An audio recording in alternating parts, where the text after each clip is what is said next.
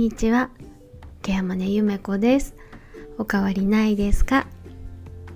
今日は9月12日日曜日です。もうすっかり秋になりました。今日は意識することの大切さについてお話をしたいと思います。今日は午前中スーパーバイザーの先生のところに行って仕事の助言をもらってきました。今回はねあの事例を持っていけなかったのでまあ本当に事例を書く時間もなかなか取れなくって何より今自分が抱えている問題についてもう率直にもうあのスーパーバイズというよりはコンサルテーションを受けたいなと思って行きました。で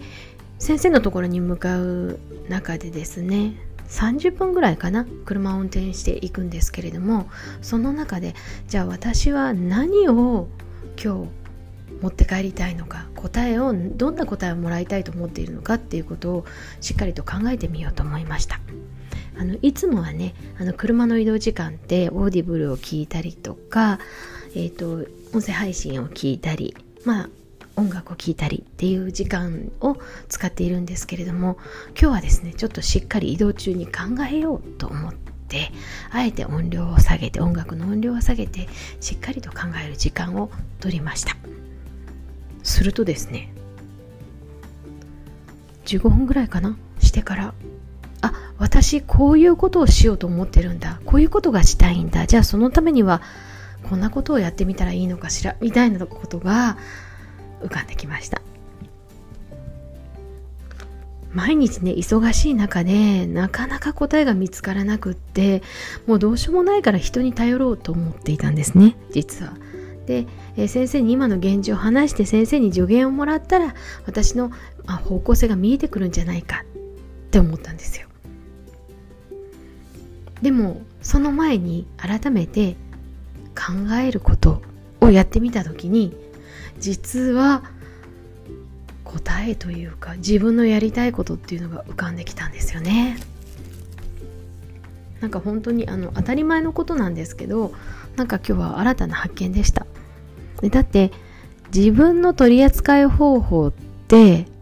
誰かの言葉であったりとか誰かから教えられるものまあ教えられる部分もあると思うんですけどではなくっておそらく自分の中にあるのかなってっていうことを今日改めて感じたんですよね。まあ、もちろんわからないことは検索もするし教えも請うし、えーと、例えば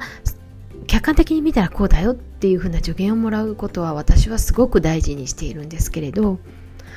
今日体験した考えて意識をして考えてそしてしっかりと考える中で自分なりの方向性を見いだすっていうことをやってみた時にねあこれって何で今までやってこなかったんだろうって思いました。あの人がいいからいいって言ってるからこれをやるとかね。あのいつも言ういわゆるティーチ私はずっとティーチを求めて求めて求めて答えをもらってでその中から自分なりのやり方を一生懸命工夫をしていたっていうパターンでしか、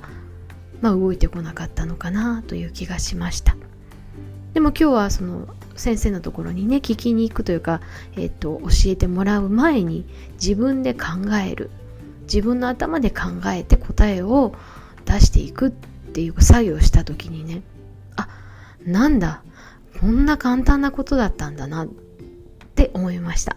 まあ、のもちろんねその後ね、えーと、しっかりと時間をとっていただいて一緒に整理をしていただいて、まあ、新たな気づきであったりとか方向性っていうのをたくさんいただいたんですけれども私がこの時に思いついたことについても確認をしました。そしたらもうその通りだねっていうふうな答えもいただいたのであ私が一生懸命考えて自分で出した答えも何も間違ってなかったなっていうことも確認できました。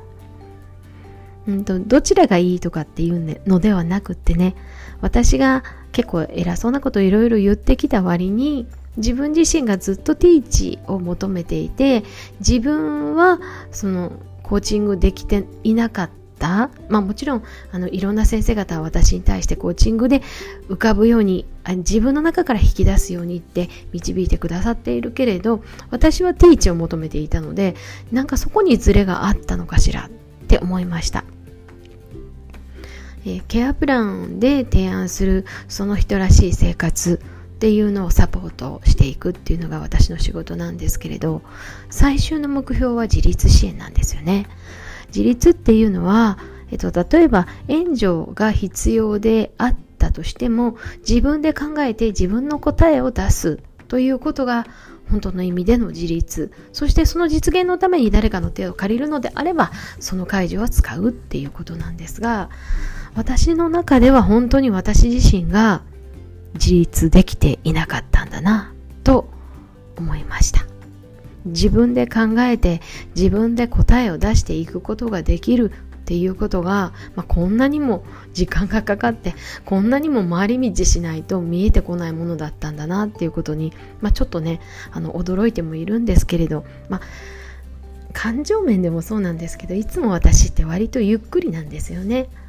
パッと反応できないというかパッと思いつかないところがあるので、まあ、他の人の